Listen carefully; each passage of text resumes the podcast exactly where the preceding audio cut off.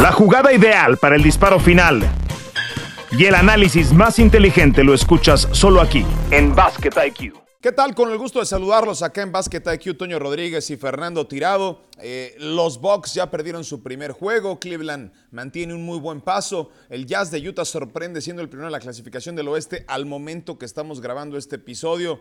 Los Suns están detrás de ellos, Portland, en fin, hay cosas inesperadas en, esta, en estas primeras semanas de la temporada de la NBA. Toño, pero, y me, da mucho gusto saludarte, pero lo que se roba todas las eh, conversaciones y las primeras planas y los reportes de, de Shams Charania y de Adrian Wojnarowski no tienen que ver con lo deportivo, sí tienen que ver con el tema de, de Kyrie Irving. ¿Cómo estás, Toño? Me da mucho gusto saludarte y sobre eso vamos a ahondar. Bien, Fer, sí, y es como, como la constante, la narrativa constante que tenemos al inicio de la temporada. Los problemas de los Brooklyn Nets, ¿no? Hay equipos que mejoran, hay equipos que empeoran, pero los Nets encuentran siempre la forma porque ya eh, en el primer podcast hemos hablado de, de, la construcción del equipo, en el segundo de la destitución de Steve Nash y ahora la suspensión y lo que viene para Kyrie. Sí, a ver, a mí me gustaría primero fundamentar ciertos hechos, después daré mis creencias y mis opiniones, y, bueno, seguramente tú también lo harás, Toño. Pero a ver, cosas positivas que ha hecho Kairi, y empiezo a, enlistar. Eh, se involucró en un proyecto para eh, potabilizar agua en una villa pakistaní. Donó 200 mil eh, dólares en comida en el centro, en el Food Bank de Nueva York pagó 1.1 millones de dólares a jugadoras de la WNBA que decidieron salirse de sus contratos. Donó 323 mil dólares eh, de comida durante la pandemia. Eso de lo positivo, eh, de lo que pues también son hechos y, no, opiniones. En 2017 dijo que el mundo era plano. Eh, Kyrie Irving. Y bueno, pues ahora se mete en un lío tremendo con el tema antisemita la NBA le enlistó, de acuerdo a Sam Charania, una serie de requisitos para poderse disculpar y poderlo reingresar. Este tema se ha polarizado, Toño. Este tema ha recibido eh, opiniones de ambos bandos. Leía yo y escuchaba a Jay Williams, otro de nuestros colaboradores en Estados Unidos en ESPN. Eh, escuchaba la opinión de Floyd Mayweather. Y es un tema bien bravo, es un tema bien complicado. Y creo que hay que estar muy bien informado al respecto para no cometer un error cuando opinamos alrededor de esto. Lo que es un hecho es que en una franquicia profesional, Kyrie Irving ha demostrado muchas señales de alerta a lo largo de los años. Eh, me parece que destruyó Cleveland, destruyó Boston. Eh, creo que no es un buen compañero y esa es una opinión personal. A mí me parece que no es un buen compañero de equipo, que no está dispuesto a hacer eh, sacrificios por su carrera, que no es fácilmente coachable y hoy está generando problemas también en Brooklyn. Así es que eso, eso sí es una constante. Yo no creo que Kyrie Irving esté bien mentalmente. Esas son opiniones, insisto, esas son opiniones personales. Y, me parece que quizás sus días en la NBA no son tan largos como los que debería de tener un jugador que tiene 30 años de edad.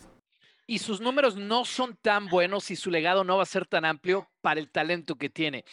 Yo lo que creo es que él puede tener una carrera todavía muy larga en la NBA no el contrato quizás a largo plazo, ya, no va a tener ese contrato gigantesco como podría tenerlo por los problemas en los que se ha metido, Fer. Y yo creo que él podría tener un legado mucho más grande que el que está dejando en esta liga, porque hablamos de uno de los mejores manejadores de bola en la historia de este deporte, mejores finalizadores, con las mejores manijas, de los mejores para resolver en el contacto en el aire. Tiene, tiene todo, tiene penetración, tiene, tiene tiro exterior, por supuesto. Siempre va a querer el último tiro del partido en una situación comprometida. Cuando se decide a pasar el balón, lo hace con mucha inteligencia. Eh, yo no sé cuántos más hayan en la historia que, que puedan estar en ese nivel de, de, de, driblar y de manejar la bola. Eh, Alan Iverson es uno de ellos, Steph Curry es otro de ellos. Sí, sí por supuesto. no, no, no, es muy larga la lista. usted quiere ¿eh? pensar, pero, no, es, no, es, muy larga esa lista a ese nivel. Si alguien la quiere acotar a, a, un top 5 en todos los tiempos manejando la bola, yo no me asusto, Fer. Y ese es el nivel de talento de Kyrie Irving y por eso a mí me parece que se va a quedar muy corto en el legado que va a dejar a su nombre, a su leyenda. No dudo que llegue al Salón de la Fama por todo lo que estamos hablando y porque tiene muy buenos números. Pero, ¿cómo decirlo? Su trayectoria, su legado, su techo no están equiparando y no van a equiparar jamás a su nivel de talento. Su nivel de talento, si los ponemos en escalas, está mucho más alto que todos estos. Y, si el factor mental, disciplinario, eh, ser compañero, hasta profesional, si ustedes quieren, eh, es lo que merma todo lo demás. Eh, tiene que ver claramente con su historia personal. No es el primero ni el último que llega a esta liga, los deportes profesionales en general, que tiene una historia personal complicada, eh, no la mejor relación con, con, toda su familia, con sus padres. Él ha tenido una búsqueda exhaustiva de su identidad. No es dicho por mí, esto es información en sus entrevistas, eh, buscando eh, cercanía con, con, con, minorías con las que él se ha sentido identificado por una cuestión natural en los Estados Unidos y, e, e incluso, perdón, ha buscado sus raíces en en tribus, eh, digamos, preinglesas o pre, precolonia, nativas pues de, América del Norte. Él, eh, no es exageración, no estoy inventando nada, él, dice que encontró una raíz con una tribu que tiene un, lo bautizaron y eso es pública. Hay un video en YouTube de, la ceremonia que le hicieron como pequeña montaña, Little Mountain, es, es, su nombre de acuerdo con, con, las creencias y las raíces que le encontró en esa tribu. Y, a lo que quiero dar con todo esto es un poco de contexto de cómo creo yo que Irving no ha terminado de encontrar una identidad personal. Es algo muy fuerte decirlo si ni siquiera lo conozco personalmente, pero sí tratando de reconstruir su historia. Y creo que todo esto en, su psique pesa en, en, cómo él trata de expresarse y tomar el micrófono y utilizar su plataforma, pero no siempre con certeza y de la mejor manera, porque a mí me da la impresión de que él, no, él no ha terminado de encontrar esa identidad personal. Y no hablo de ir a ninguna tribu, hablo de sentirse cómodo con su persona. Es impresionante. Sí, sí ha habido una liga, Toño, eh, históricamente hablando, que le abre la plataforma a sus eh, miembros, no solamente a sus jugadores, a sus entrenadores, eh, para expresar opiniones personales como ninguna otra, ha sido la NBA, ¿no? entiendo que muchos hablan de una agenda política de la NBA pero solamente hay que recordar esa campaña que se orquestó y que tuvo su concepción durante el proceso de la burbuja, ¿no? Y con las mismas jugadoras también en la IMG Academy, en la, en la campaña de Black Lives Matter en su momento, derivado también de actos de violencia en relación a, población afroamericana. Vamos a darle un poco de contexto para la gente que quizás no esté tan familiarizada con qué es lo que hizo Kyrie Irving, que solamente, eh, digamos que promocionó a través de sus redes sociales una película etiquetada como antisemita que se llama Hebrews to Negroes, Wake Up Black America, Hebreos a Negros, eh, despierta América Negra en sus redes sociales y publicó el enlace a la página web de Amazon para alquilarla o para comprarla. Ese es el evento que desató todo esto y que a la postre hizo que 18 marcas, 18 afiliados a Kyrie Irving decidieran eh, suspender sus relaciones contractuales. Acto seguido, eh, no le toma la llamada al dueño, al propietario de los Nets de Brooklyn, no solamente se, no se retracta, sino que, eh, como se dice en inglés, he doubles down, se, vuelve a, doblar, es decir, reitera lo que, lo que ya había publicado una tercera ocasión y después, bueno, parece que es una disculpa forzada la que tuvo que salir a dar Kyrie Irving. Los requisitos, de acuerdo a Sam Charania, que le pusieron para eh, completar su regreso al equipo, disculparse y condenar la película, 500 mil dólares en donación para causas anti-odio eh, entrenamiento de sensibility training o de sensibilización, entrenamiento antisemita, eh, reunirse con líderes judíos, reunirse con Joe Tsai, el propietario, y, demostrar eh, entendimiento. Eso ha sido lo que ha sido reportado por Sham Charania, uno de los mejores insiders junto a Wojnarowski de este negocio. Eso es lo que ha pasado, pero yo insisto, si ha habido una liga que, que además ha condenado, Toño, porque aquí se habla del tema del racismo. Si hay una liga que ha condenado incluso a propietarios, eh, hay que recordar el caso de Donald Sterling, hay que recordar lo del señor de los Sons, el, propietario de los Sons, que no solamente ha, ido en una dirección, sino que me parece trata de ser lo más justa posible. Nunca va a ser perfecta, pero la NBA ha tratado de actuar eh, consciente y congruentemente. Sí, todo lo que toca un tema antisemita, obviamente a nivel mundial, y hay países en los que particularmente, por una cuestión muy buena, muy positiva, ¿no? La, sociedad reacciona de una forma todavía más fuerte, por una cuestión de herencia, pues si los Estados Unidos es uno de esos países, bueno, el comisionado tiene, tiene, tiene raíces judías, eh, muchos de los dueños la, tienen, y, no porque tu comisionado los dueños la tengan está mal, ¿no? En general, en cualquier contexto, eso está muy mal, Así que no, no, no, solo es un enfoque equivocado, sino es también algo muy torpe, honestamente, de parte de Kyrie Irving, de falta de sensibilidad.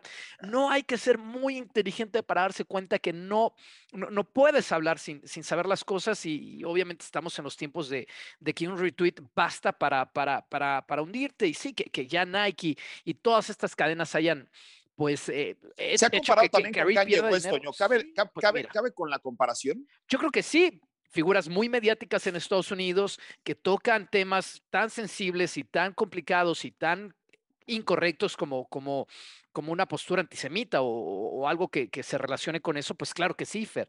Y, y, pérdida de dinero, millones en los dos casos. Entonces yo creo que sí, porque son al final del día líderes de opinión. No voy a hablar de este tema en específico porque quiero pensar que nadie, nadie puede estar en esa línea, aunque sé que no es así. Pero Kyrie Irving en otras cosas de verdad, hay gente en Estados Unidos que, que, defiende que la Tierra es plana, ¿sabes?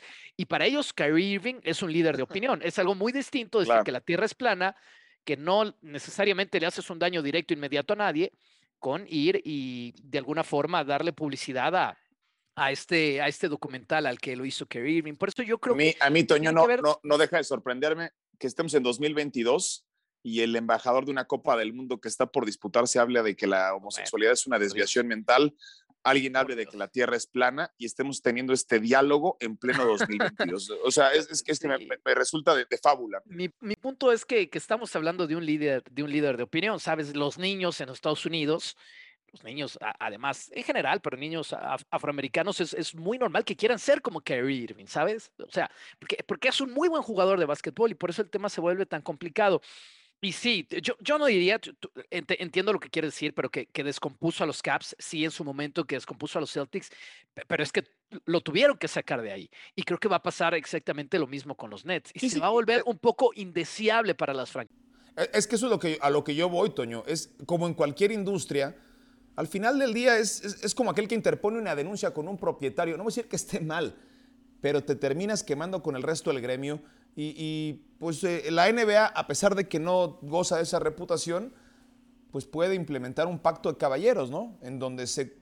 A lo que voy es, prefiero a muchos otros jugadores antes de tener a Kyrie Irving, porque sus cons son mucho mayores, o sea, son de mucho mayor peso que sus pros en este momento. Creo también que hemos visto la mejor versión de Kyrie Irving en la NBA. Prefiero un jugador más coachable, eh, que me genere menos problemas, que sea más jugador de equipo, eh, que, demuestre más empatía para sus eh, compañeros.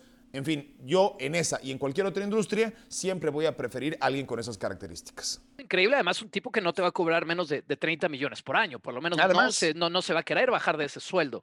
Lo increíble es que ahora mismo está promediando en solamente 8 partidos, pues está promediando 26.9 puntos por partido. Eso, eso es bueno para su tercera mejor marca de carrera, lo que te habla de nueva cuenta el talento que tiene.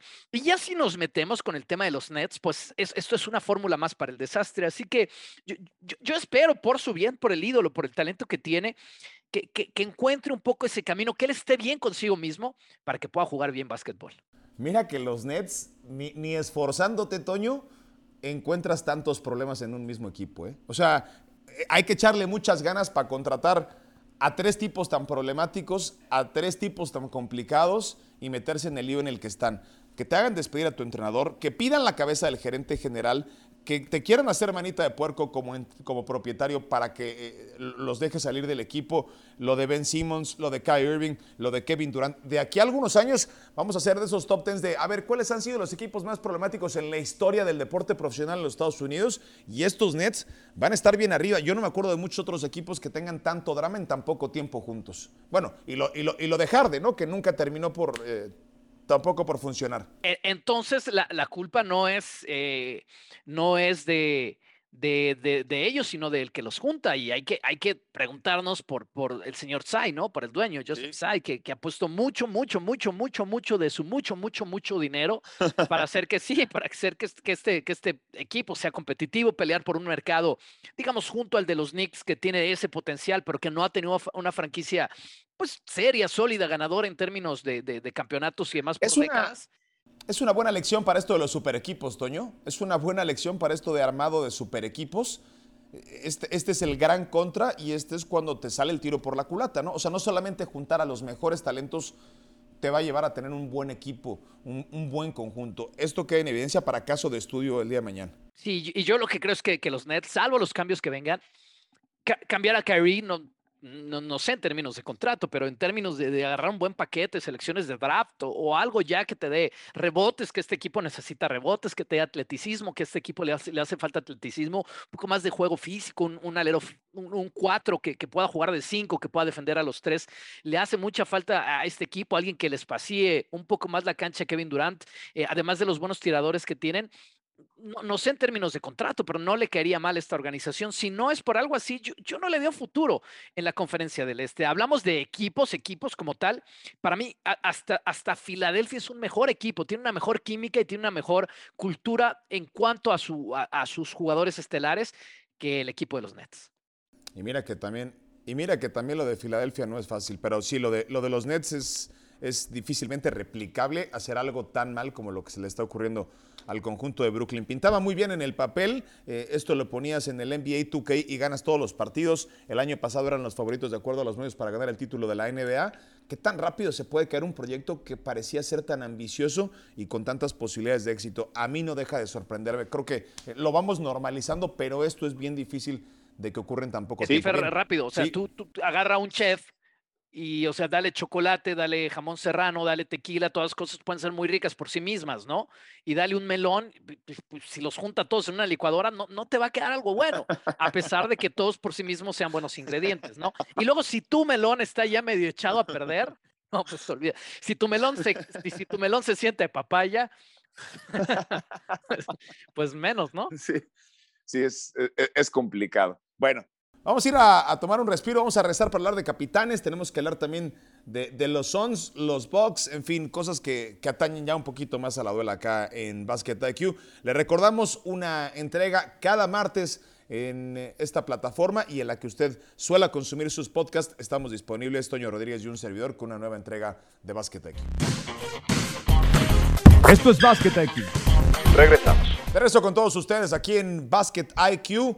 Eh, bueno, pues los Suns difícilmente creo que van a conseguir el récord de 64 victorias que tuvieron la temporada pasada, pero es un equipo de playoff, es un equipo que va a ser contendiente en la conferencia del oeste y que hoy, eh, bueno, pues revisando el standing de la actual temporada, cuando estamos grabando este capítulo, solamente están detrás del Utah Jazz en cuanto a victorias se refiere. El Jazz de Utah que se suponía tendría que tanquear, dejaron ir a Mitchell, dejaron ir a Rudy Gobert y el dueño y el gerente general han de estar que se jalan los cabellos diciendo, oigan, ¿estamos, ¿estamos o no estamos en la misma línea? Porque se supone que esta era una receta del fracaso y estamos más ganando, ganando más partidos. Me hubieran dicho para no pagar tanto dinero, ¿no?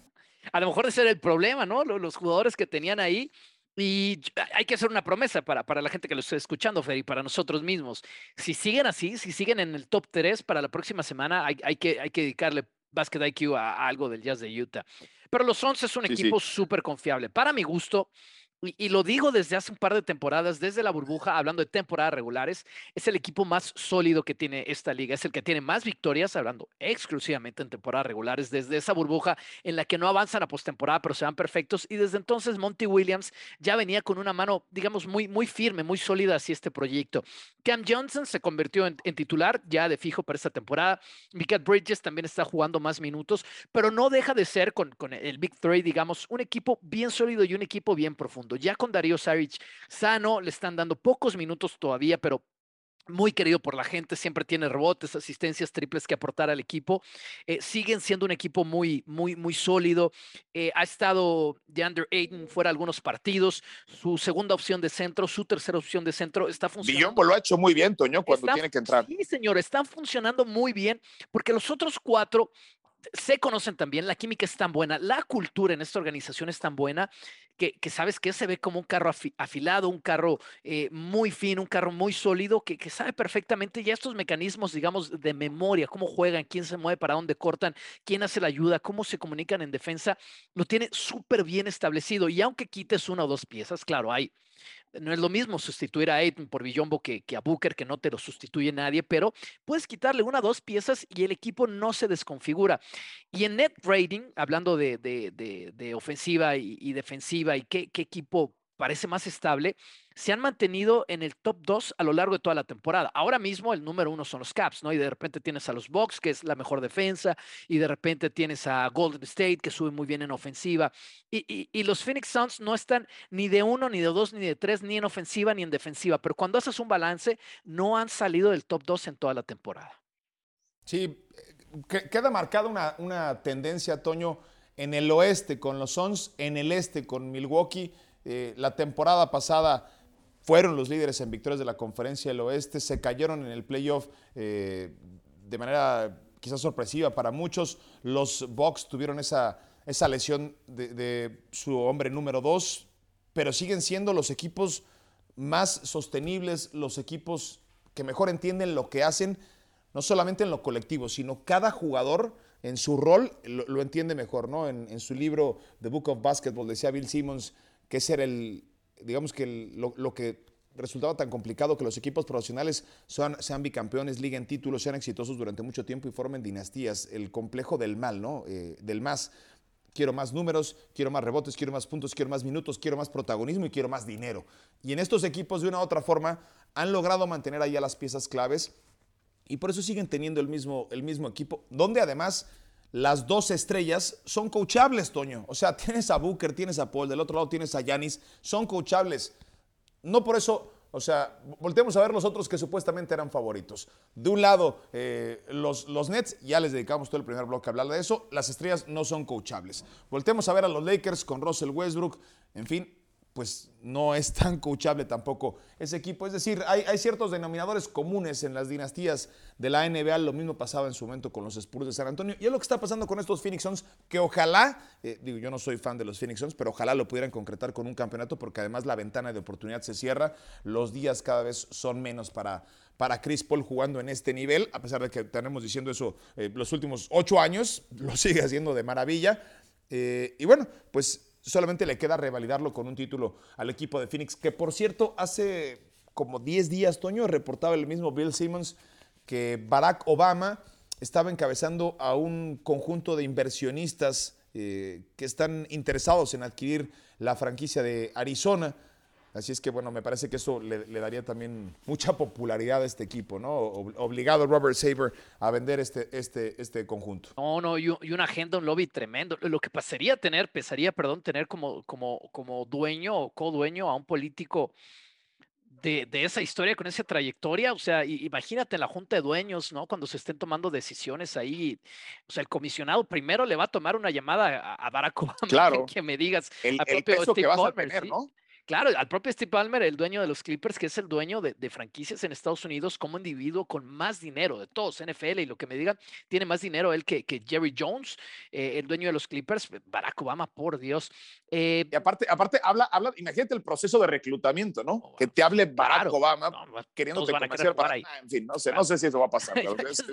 suena, suena, muy bien. Pero bueno, lo que si, hay, si hay líderes que han inspirado a lo largo de la historia reciente, pues uno de ellos es Barack Obama. Claro, y, y le gusta mucho el básquet, y el equipo está a la venta y tiene los contactos para conseguir el dinero. Por algo lo reportaron. Y eso que vienen de una derrota los 11, mientras hacemos este podcast, la última en la que no llegaron ni siquiera a, 90 puntos, perdieron con Filadelfia. Eh, eh, en, ese partido no jugó Cam Johnson, Torrey Craig fue, pasó a los titulares, pero Craig mismo da, da profundidad en un cuadro sano, digamos. Cameron Payne da profundidad. Eh, Bijombo Lander Shamet, que aporta mucho en el triple. Saric con minutos limitados, pero muy querido por la gente, como hemos hablado. A mí el eslabón más débil se me hace Damian Lee, este muy buen amigo Steph Curry que, que, que ahora fue, fue firmado en Filadelfia. ¿No te parece que es Cameron Payne, Toño, el eslabón más débil? Ah, la verdad es que a mí nunca ha sido santo de mi devoción, no es un guardia que me guste y a mí me parece que en momentos claves necesitas un guardia que sea muy bueno viniendo desde la banca y para mí Cameron Payne no es un guardia no, no lo tienen no lo tienen porque porque para mí Damian Lee tampoco lo es Fer es más, ya es cuestión de gustos, pero si yo le tuviera que dar el, el triple, un triple a uno de estos dos, y siendo Lee un jugador identificado más con la cultura de los triples, yo, yo se lo daba a Payne. Y es una cuestión de quién confía más en quién, pero, ok, tú no confías en es la pieza que tienen que canjear previo a la fecha límite, ¿eh? o lo que, lo que tienen que buscar. un guardia suplente. Un guardia suplente y mucho tiene que ver cómo lo hace Monty Williams. Ojo que Chris Paul salió temprano en ese partido, solo jugó 14 minutos en este que perdieron. Básicamente no tuvieron a dos titulares. Lo que ha tratado de hacer Monty Williams es ¿no? minimizar el tiempo en el que necesita a, Devin Booker y a CP3 juntos en la cancha para que uno de esos dos se quede, generalmente es Devin Booker, eh, a, digamos, a pegar, a unir eh, como guardia la, segunda unidad, pero estoy, estoy de acuerdo contigo. Sí, porque sale, sale eh, DeAndre Ayton, ahí está Villombo. Eh, entre Bridges y, Johnson puedes medianamente suplir lo que hace Devin Booker. Insisto, suplir por, por lapsos breves, pero lo de Chris Paul no, no lo puedes suplir. No hay un guardia con esas características en el equipo de los Phoenix Suns. No hay uno en la NBA que pueda suplir lo que hace Chris Paul, evidentemente, pero sí como un guardia suplente necesitan a alguien de más nivel para ser contendientes. Bueno, eh, antes de, despedirnos, Toño, platicar un poquito de lo que ha sido esta primera semana de actividad de capitanes. Al momento que estamos grabando este podcast, se han disputado dos partidos, una victoria, una derrota. De lo deportivo podremos ir haciendo análisis un poco más adelante. Lo que ha dejado muy buenas sensaciones es que el proyecto luce muy bien después de los primeros dos partidos en la Arena Ciudad de México contra el equipo de Río Valley. Un lleno total, de acuerdo a la capacidad permitida o proyectada de 8 mil aficionados en la Arena Ciudad de México. El segundo se disputó un lunes, pero el equipo luce bien, el equipo luce con posibilidades de ser contendiente y, luce robusto el, proyecto, que eso es lo que más, eh, a mí, lo que más gusto me da. Sí, por supuesto. Eh, tendrán que ir aprendiendo en la cancha y fuera de la cancha. Me cuentan que el espectáculo para, para el aficionado es bueno. Se están haciendo activaciones. Eh, no toda la gente está convencida, depende de dónde vivas, pero no toda la gente está convencida eh, de ir a, a, la Arena Ciudad de México por un tema de ubicación. Digamos que eh, quizás estemos más acostumbrados a ir a los grandes espectáculos al sur de la Ciudad de México, por donde están los estadios tradicionales de fútbol o más hacia el centro de la ciudad, si a usted le gusta el teatro, qué sé yo.